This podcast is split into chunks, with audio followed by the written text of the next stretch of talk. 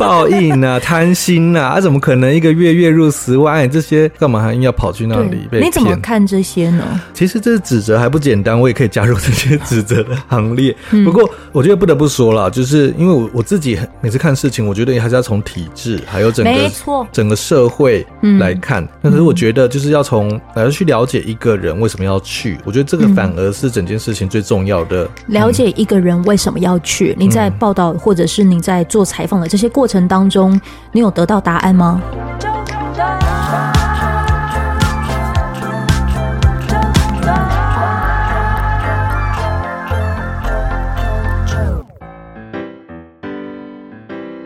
欢迎收听周团，我是 JoJo。嗯，好突然。眼前这位是李宗宪，Zachary。嗨，大家好，我是宗宪，我们又再见了。对，嗯，这一次也是让阿周特地带着录音设备来到台北，然后特地找他，而且在录音的当天结束没多久，他又要出国了。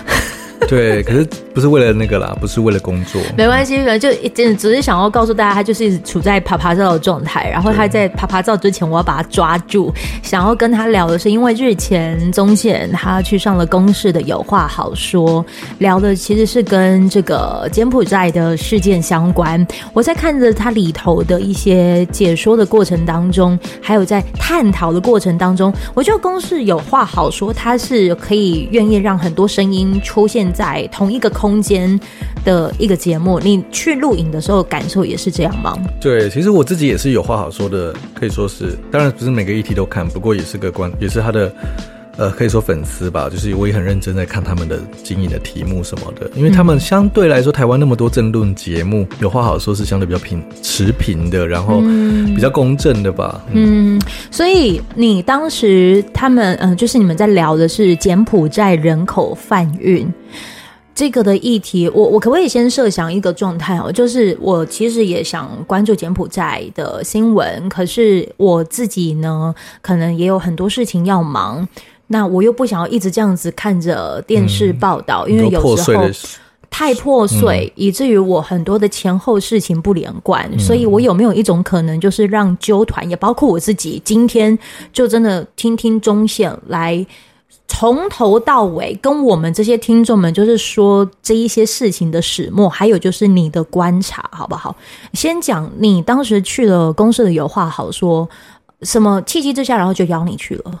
其实当初是因为我在今年三月的时候写了一篇文章，是关于也是关于柬埔寨，然后也是关于类似的这种诈骗的行为。嗯嗯嗯、可是那时候的受害者其实以中国人为主的，当然有一些台湾人。不过那是因为那时候有一个中国的受害者，他是奴沦为血奴。血奴是什么？就是他的他就是被抽血拿去卖，然后主要就是因为他。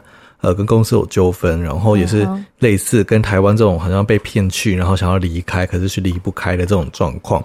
不过后来这件事情是被官方认为说它是虚构事件啦。不过以我采访的呃受访者，他们跟我说，其实这有八九成是真的，因为这是蛮多类似的状况。因为在西港这个地方，就是现在很多人被骗去的这个地方，很多人呢，呃。这个的执法单位是很难介入的，所以就是很多犯罪啊什么都在那边发生。嗯嗯。呃，不过我要先澄清哈，就是因为柬埔寨事件台湾爆发的时候，因为这篇文章我是三月写的。对。那这篇文那后来柬埔寨事件在台湾发生的时候，其实我比较多在关注佩洛西，因为我主要还是主跑政治。那段时间你应该很忙，对不对？我看到你的分享，一下你又要带着你的手机，还要再做连线，还有就是 就对艺人艺人作业。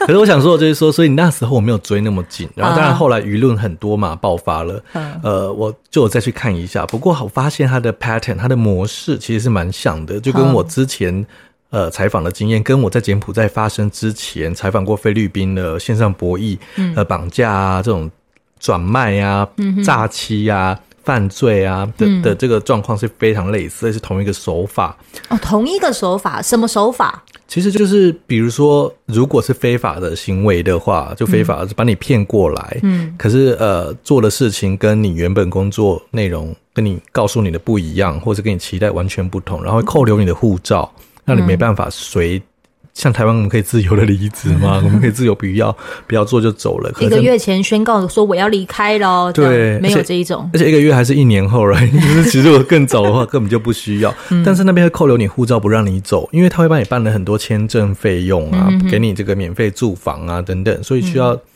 呃，说难听点，就把你身上扒一层皮之后才走，所以有一些他会把你转卖到其他公司。等一下，我现在这边听哦，嗯、就是说什么转卖其他公司等等，你说这可能在几年前就已经是用了同一个模式，嗯、没错。这些去的人，他都知道会被这样对待吗？那时候我。访问的人他们是不知道的，就是很多是不知道自己后来会遇到这些状况。好，那不知道后来会遇到这些状况，那在这之前他接收到的工作讯息是什么呢？呃，他们这些博线上博弈公司，其实我们我们必须要分清楚一个点啦，就是现在在柬埔寨发生的很多是真的是诈骗公司，它已经不是一个合法的企业了，或者合法的公司了。所以，呃，我当时采访了有蛮多。应征的，因为在菲律宾线上博弈是合法的。对，柬埔寨在二零二零年前线上博弈也是合法的。如果我看到在柬埔寨有线上博弈的工作，在二零二零年前，我会认知它是合法，所以我就敢去。对，如果你做很多做，然后又加上我重点的那个功课，只是因为我看到合法这两个字，有政府挂保证，我缺钱，我很需要能够让家里的人可以再多一点的金钱，那我。选择出国，好，那因为这是合法，所以我就去了。嗯，这个应该算是我正常来说应该都会有的一个逻辑思维吧。对，嗯，所以很多在菲律宾那时候也是这样，就是他已经查过资料了，而且有一些其实是很多呃。大学语言科系的学生，外语其实有一个就是文藻的学生，嗯，就是那种好学，就自己说自己是好学校。可是我意思是说，就是大学的这个已经受过高等教育的人了，然后当然他去查资料，当然觉得合法去。可是有可能就因为我刚刚所讲的，就是很多的纠纷，或者是你认为自己被骗，或者是工作内容。呃，有跟有有跟这个灰色地带，有一些人想离开，就可能会离不开。嗯，然后他们就会跟很多犯罪牵扯，比如说他用绑架、用勒索的方式让你不不能走。然后刚转卖是什么意思呢？就是把你呃中介到其他公司，比如说我实际上是 A 公司，我就把你送给 B 公司，就是你完全不知道的情况下，然后突然间你就变 B 公司的员工了。宗宪，我想请问，呃，澳洲的打工的那个方式啊？也像这样吗？你说澳洲打工度假哦，完完全不一样。澳澳洲的状况，因为澳洲没有线上博弈的东西。嗯，我我我不是指就是说工作性质，我是指它的模式。嗯、就比如说哦，我我去那里，签证不一样。就是打工度假是一个呃，是一个国家跟国家的合作，嗯、就是他们有一个呃特别的签证，是给这个 working holiday 的的签证，嗯、所以。澳洲跟台湾是互惠，就是我们去那边是可以打工度假，然后还有规定的年限。好好不过我现在我们现在讲的是真正的工作，也就是所谓的工作签证。哦，嗯，所以是赴外海外什么打工，我们今天现在电视上在播的这些都是正职的。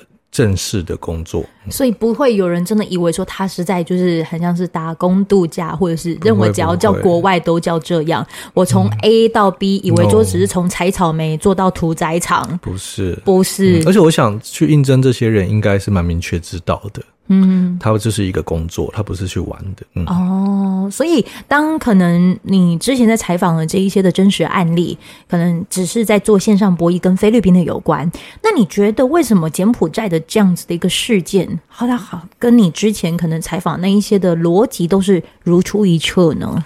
我们先讲线上博弈这个产业链好了，就是其实菲律宾可以说是最蓬勃发展的，因为他们很早就允许了线上博弈的执照，所以有很多的背后很多是中国的老板出资，嗯，去菲律宾做这个线上博弈的产业。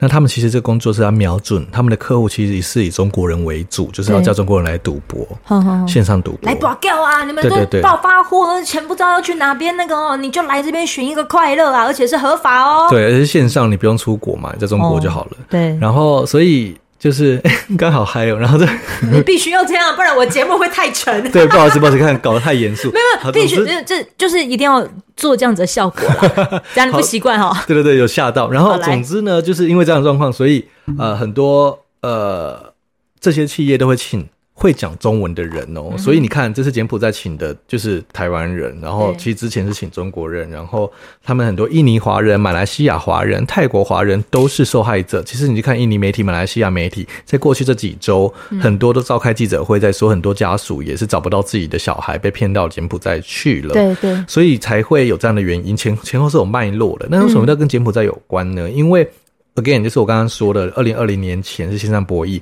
那后来他不是把线上博弈这个废除了嘛？因为他们想要打赌博这件事情，所以呢，这些公司上来的关系吗？不是，我有说柬埔寨，因为杜特地其实还在。OK，不是，不起，不是杜特地，我说菲律宾的线上博弈其实还在。OK，就柬埔寨把它呃打赌博这件事情打掉之后，这些公司总要生存嘛，那它生存的方式就会变成转变成诈骗啊或其他方式，因为其实老实说，赌博这东西很难跟犯罪脱节。因为比如线下会有很多什么洗钱啦，嗯、什么很多这种，哦、你知道很多这种灰色地带的事情发生。对，然后柬埔寨又是一个相对比较不法治的国家。我访问过一个澳澳洲的专家，他在美国湄公河拍了十几年，哦、在那边做湄公河，湄公河就是那个越南对对对柬埔寨一带。然后他就说，像这种。嗯，执法单位就很不法治的国家，其实很难去打击犯罪，因为啊，这些比如说诈骗公司好了，或之前的线上博弈老板都跟政府很好，所以根本就很容易买通，很难去执行。说，比如说真的有什么纠纷的话，对，劳工纠纷是没办法很难介入的。嗯，那再退一百步来说，就是为什么呃，柬埔寨现在会沦为台湾人被骗去，是因为那个柬埔寨在打赌博这件事情的时候，打是跟中国合作的，因为。所以那时候很多的中国员工是被送回中国，中柬埔寨，对，因为他们是一起联合打击这个赌博，所以。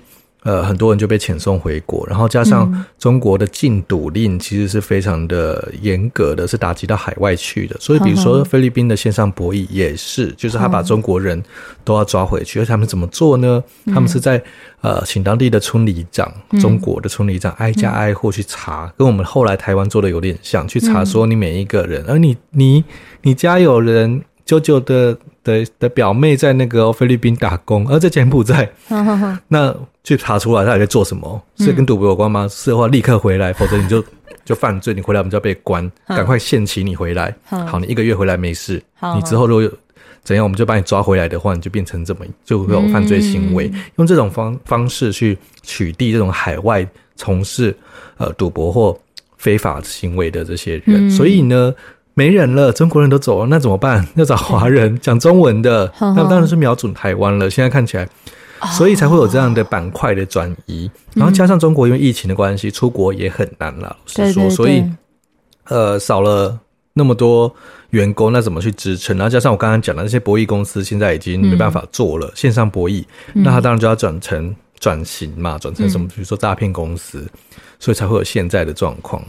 可是我想要说的是，哈，有些人可能对于这一个都还是会觉得啧啧称奇，怎么有可能？就是你这么笨，你就是会被骗？你怎么就是这么的？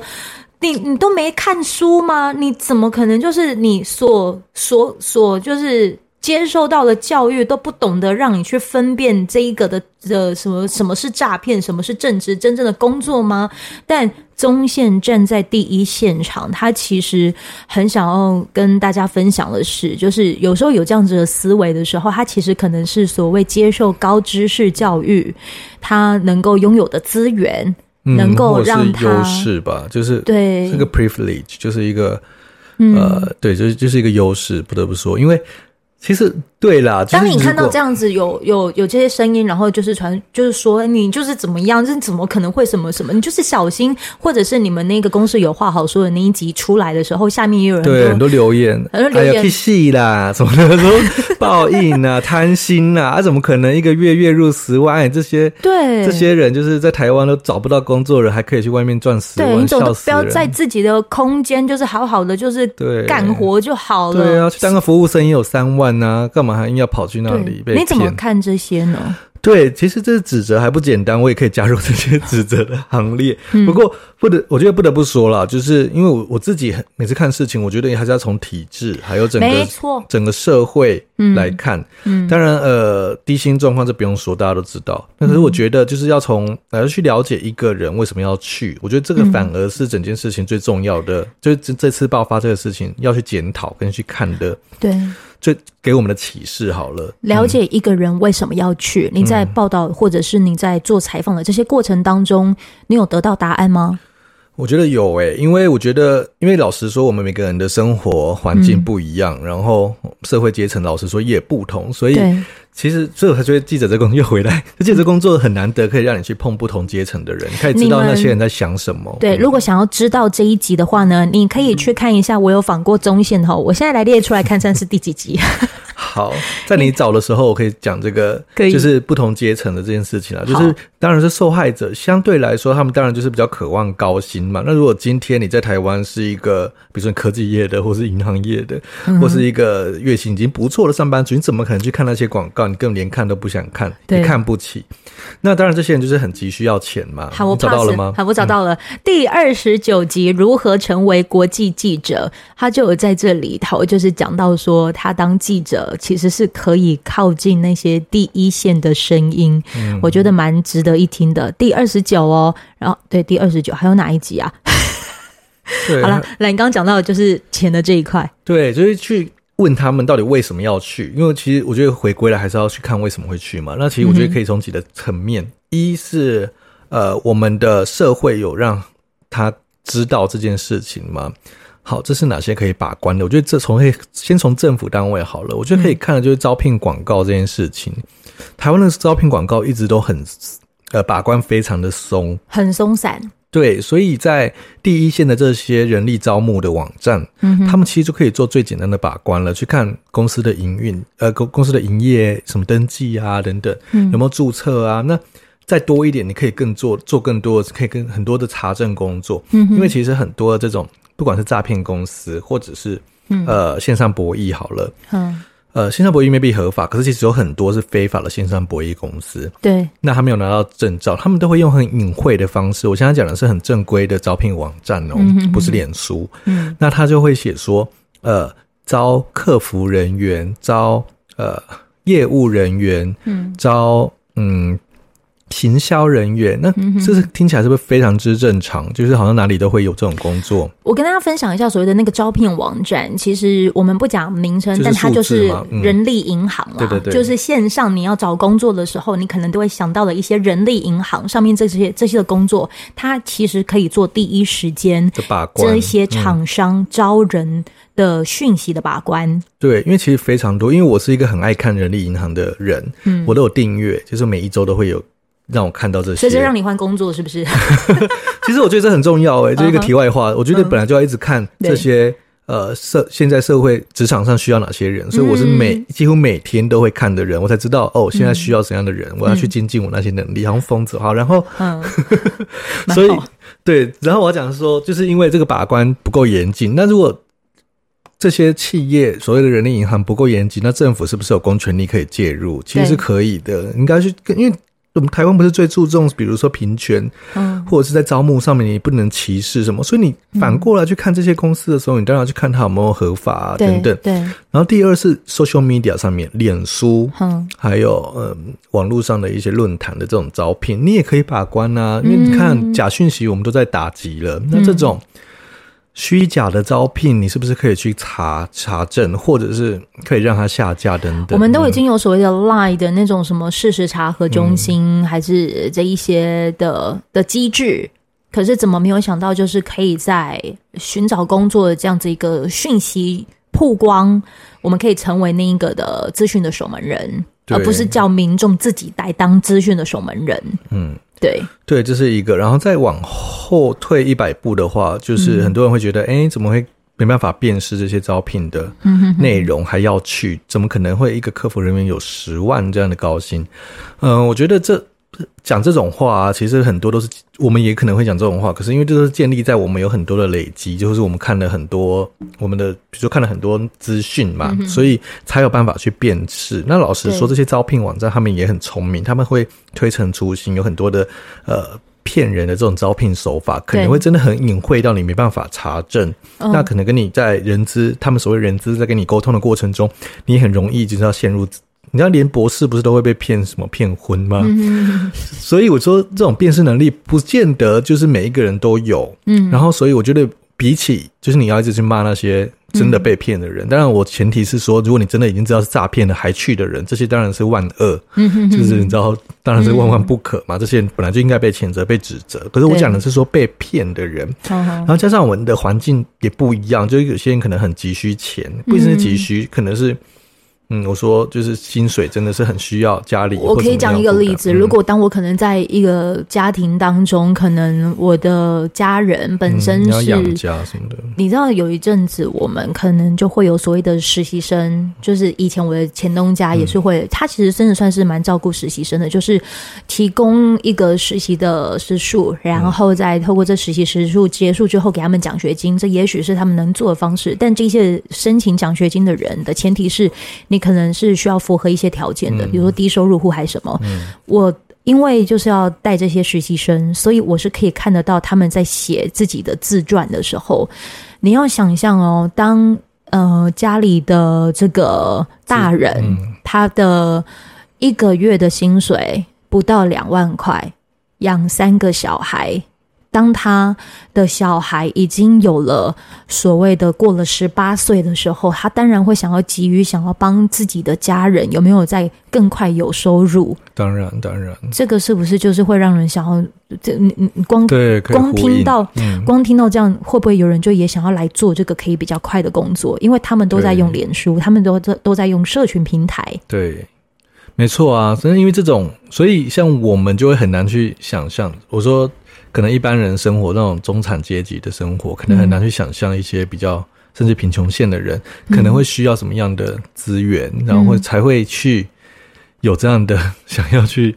你知道去应征，所以再回到再再再回到这个好了，整件事情上面，我所以我觉得教育这件事情，所以我很乐见到这一次的媒体的讨论。其实我很开，虽然说当然就看到这个真的是觉得很难过嘛，很多人被骗什么的，可是我还是很乐见有很多的讨论，因为终于被看见了。所以现在人力银行把这些下架了，好好，这是一个很大的进步。嗯，那我相信他们应该会持续下去。你也必须要持续下去。你如果现在正是在人力银行工作，拜托 keep going 好不好？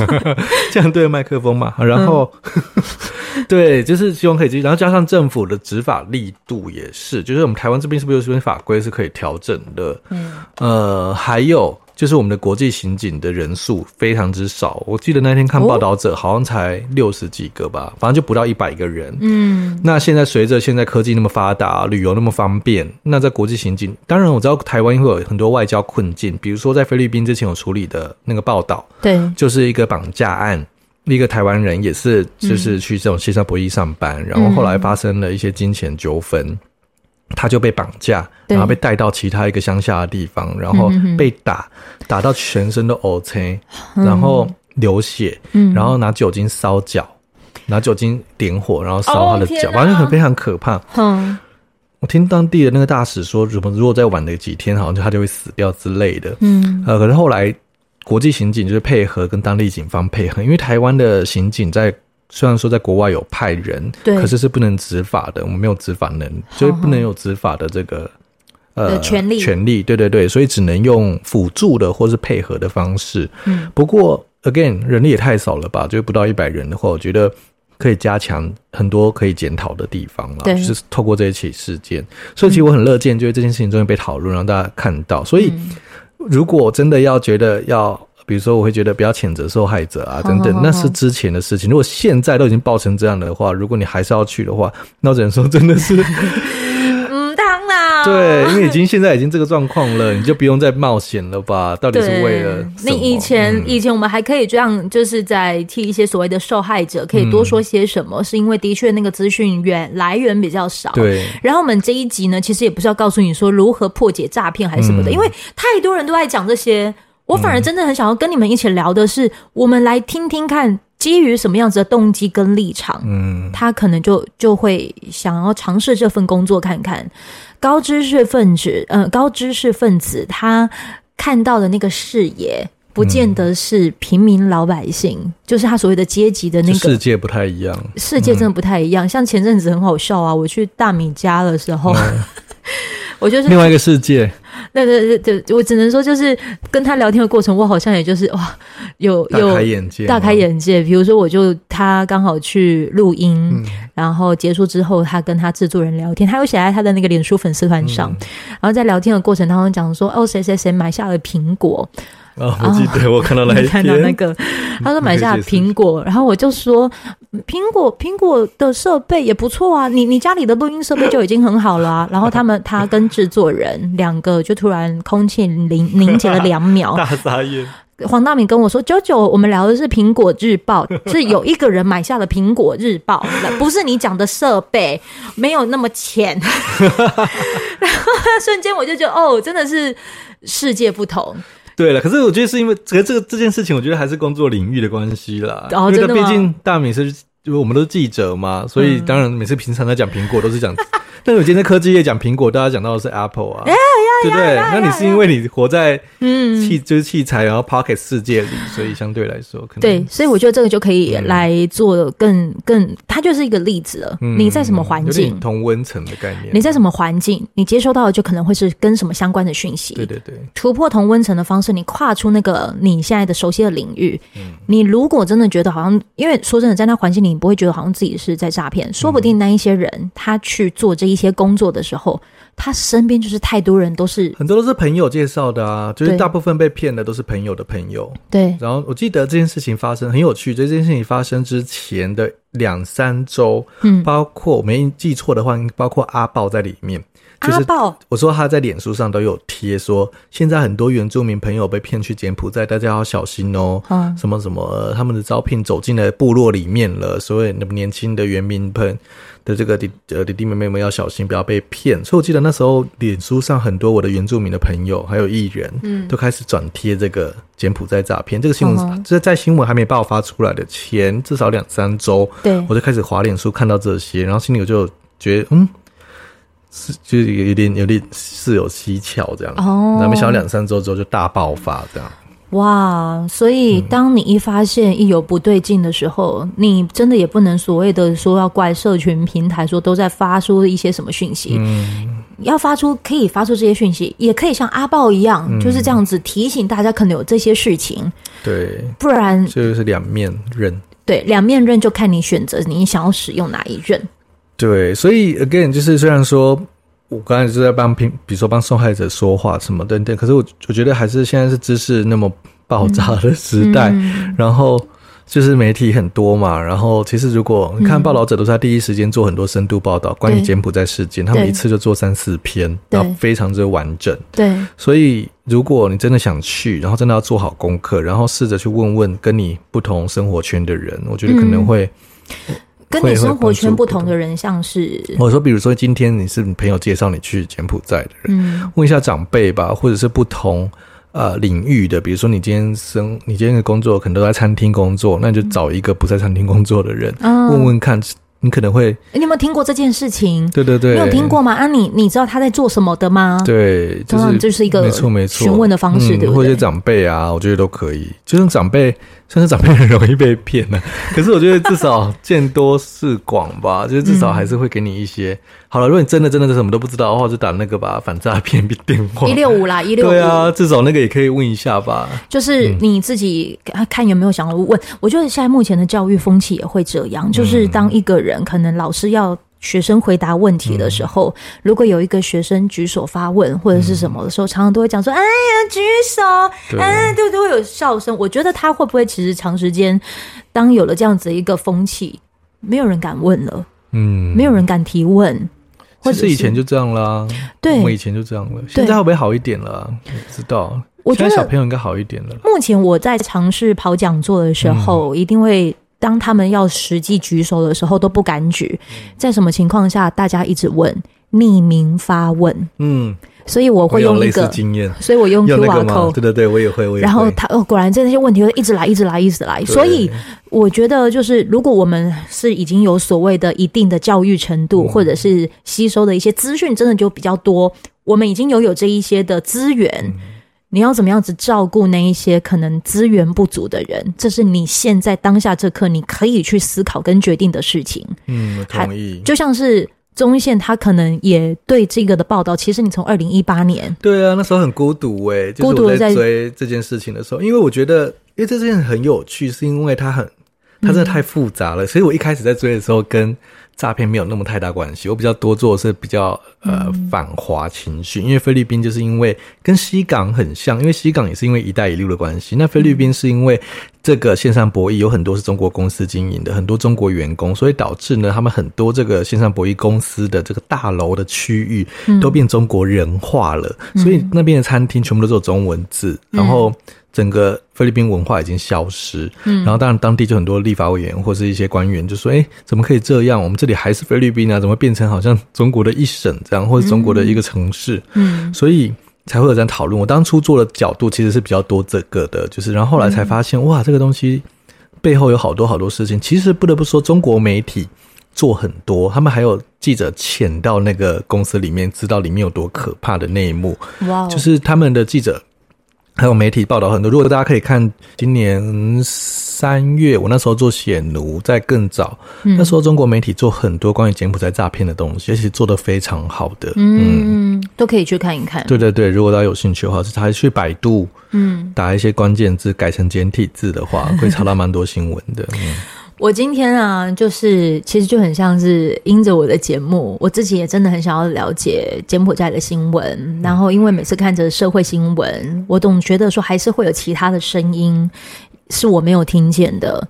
那中线因为本身其实在报道的经验是非常足够的，所以我很希望能够来听听他。